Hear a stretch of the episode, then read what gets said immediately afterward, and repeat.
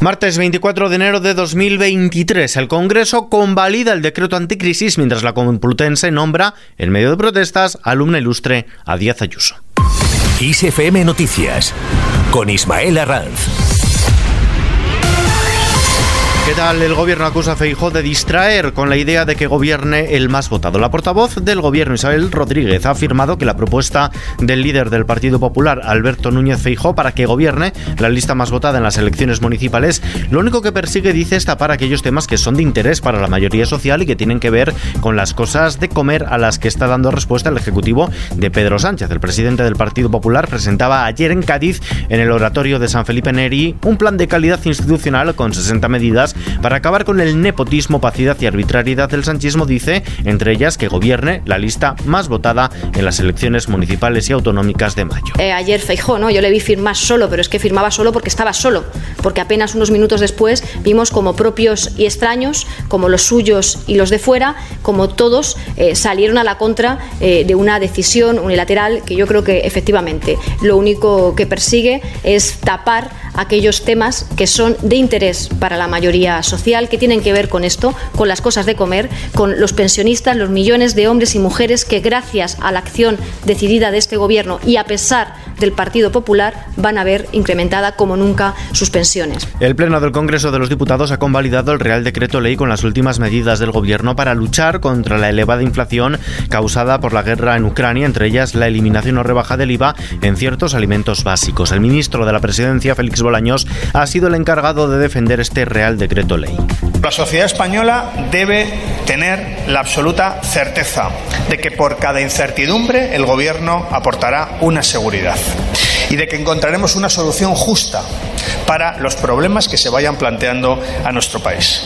Mientras dure la guerra, haremos lo que sea necesario y el tiempo que sea preciso para proteger a las familias y a las empresas en nuestro país. Además, se ha acordado casi por unanimidad su tramitación como proyecto de ley por el procedimiento de urgencia. El presidente del Gobierno, Pedro Sánchez, ha comparecido también esta tarde en el Congreso para dar cuenta precisamente de las medidas adoptadas por el Ejecutivo para paliar los efectos de la guerra de Ucrania. Nosotros, como Ejecutivo, gobernamos para toda la ciudadanía, pero si hay que priorizar, este Gobierno lo tiene claro. Gobernamos prioritariamente para esa mayoría social, tantas veces relegada durante los peores años de la crisis financiera. Lo dije desde el primer día de la guerra y es que, como también hicimos durante la pandemia, vamos a poner todos los recursos del Estado al servicio de la mayoría y no al revés, mucho menos al servicio de una minoría poderosa mientras se condena al sálvese quien pueda a la mayoría de la gente. Por otro lado, Sánchez ha advertido a quienes por miedo y cálculos postelectorales les tiembla las piernas, dice, para defender los derechos conquistados, que a su gabinete no le va a temblar jamás la mano para hacerlo porque los derechos sociales, según el jefe del Ejecutivo, se defienden, se acatan y se ejercen. Así lo ha dicho en su comparecencia en el Congreso para dar cuenta de los dos últimos consejos europeos. Sánchez se ha referido de este modo a la polémica suscitada la pasada semana en Castilla y León por las medidas antiabortistas que quería poner en marcha Vox, quien gobierna en la comunidad junto al Partido Popular. Precisamente el Pleno del Tribunal Constitucional admitido a trámite este martes el recurso de Vox contra la ley del solo sí es sí, que ha supuesto hasta la fecha la rebaja de decenas de condenas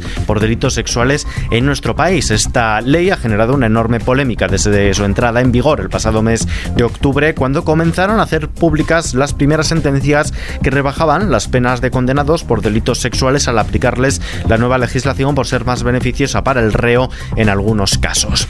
Más cosas, la presidenta de la Comunidad de Madrid, Isabel Díaz Ayuso, ha sido nombrada por la Universidad Complutense de Madrid alumna ilustre y ha aprovechado para, ante las críticas por una parte de estudiantes por el reconocimiento, reivindicar una universidad de todos. Todos, yo también, todos tenemos la obligación y la responsabilidad de defender la convivencia en la universidad presencial más grande de España, la de todos. Y la libertad se protege defendiéndola. De modo que no cabe en mí más que gratitud, orgullo y alegría. El Salón de Actos de la Facultad de Ciencias de Información de la Complutense ha sido el escenario del acto ante el que se ha desplegado un fuerte dispositivo policial debido a la manifestación de estudiantes que había convocado a sus puertas. Mientras tanto, el gobierno pide a Ayuso que dignifique su título de alumna ilustre. Los ministros de Ciencia, Diana Morant, y de Universidades, Joan Subirats, han pedido a la presidenta regional madrileña que dignifique el título de alumna ilustre que ha recibido, como decimos, por parte de la Universidad Complutense y que financie adecuadamente las instituciones de educación superior de su región. Mientras tanto, sindicatos, asociaciones y organizaciones no gubernamentales han reclamado subir el gasto educativo por alumno en España, ya que es uno de los más bajos de la Unión Europea, y garantizar que el sistema no deje atrás al alumnado más vulnerable. Todo ello con motivo del Día Internacional de la Educación, una fecha instituida en 2018 por Naciones Unidas. Más cosas, nueva multa a Globo y sin descartar vías penales. La Inspección de Trabajo ha sumado una nueva multa, en este caso de 57 millones de euros a la compañía Globo,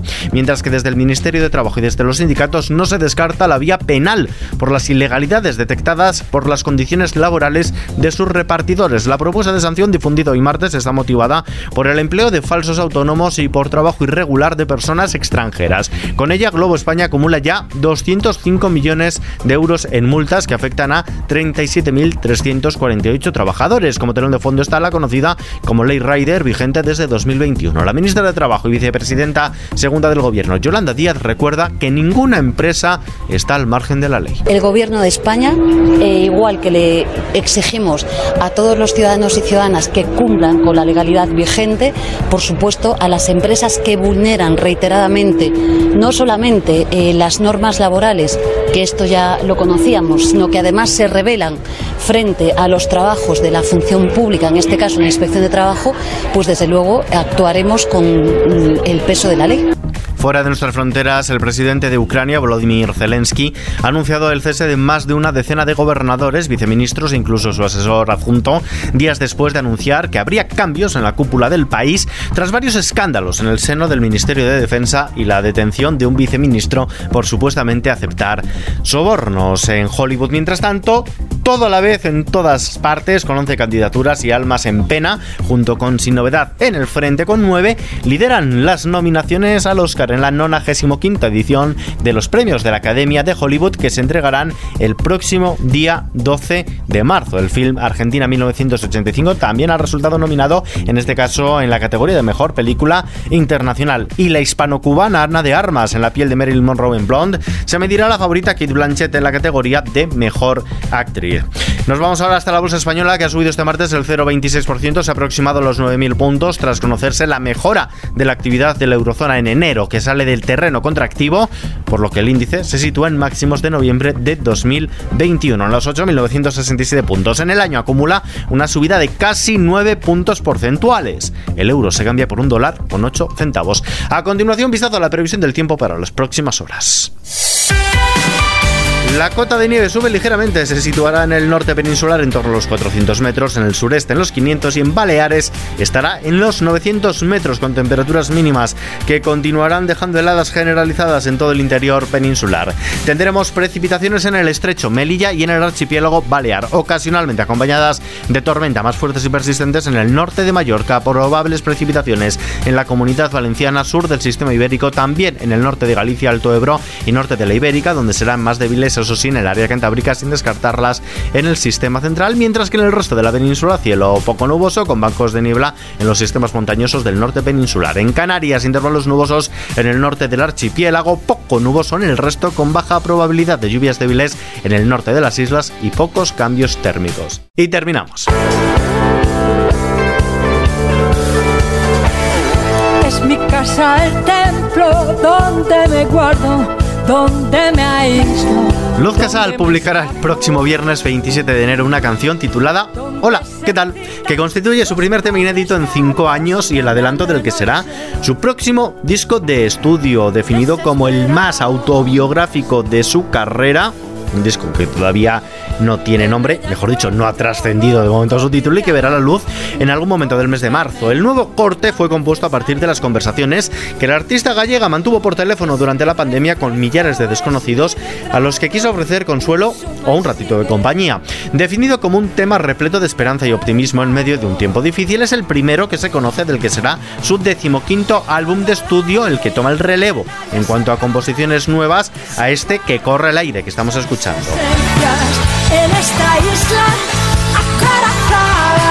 yo soy la reina que todos aman. Por cierto, esta noticia está ampliada en nuestra web xfm.es y con ella nos despedimos por hoy. Toda la información actualizada en los boletines de XFM y contextualizada con los audios del día aquí en nuestro podcast XFM Noticias. Gustavo Luna en la realización. Un saludo de Ismael Arranz. Hasta mañana.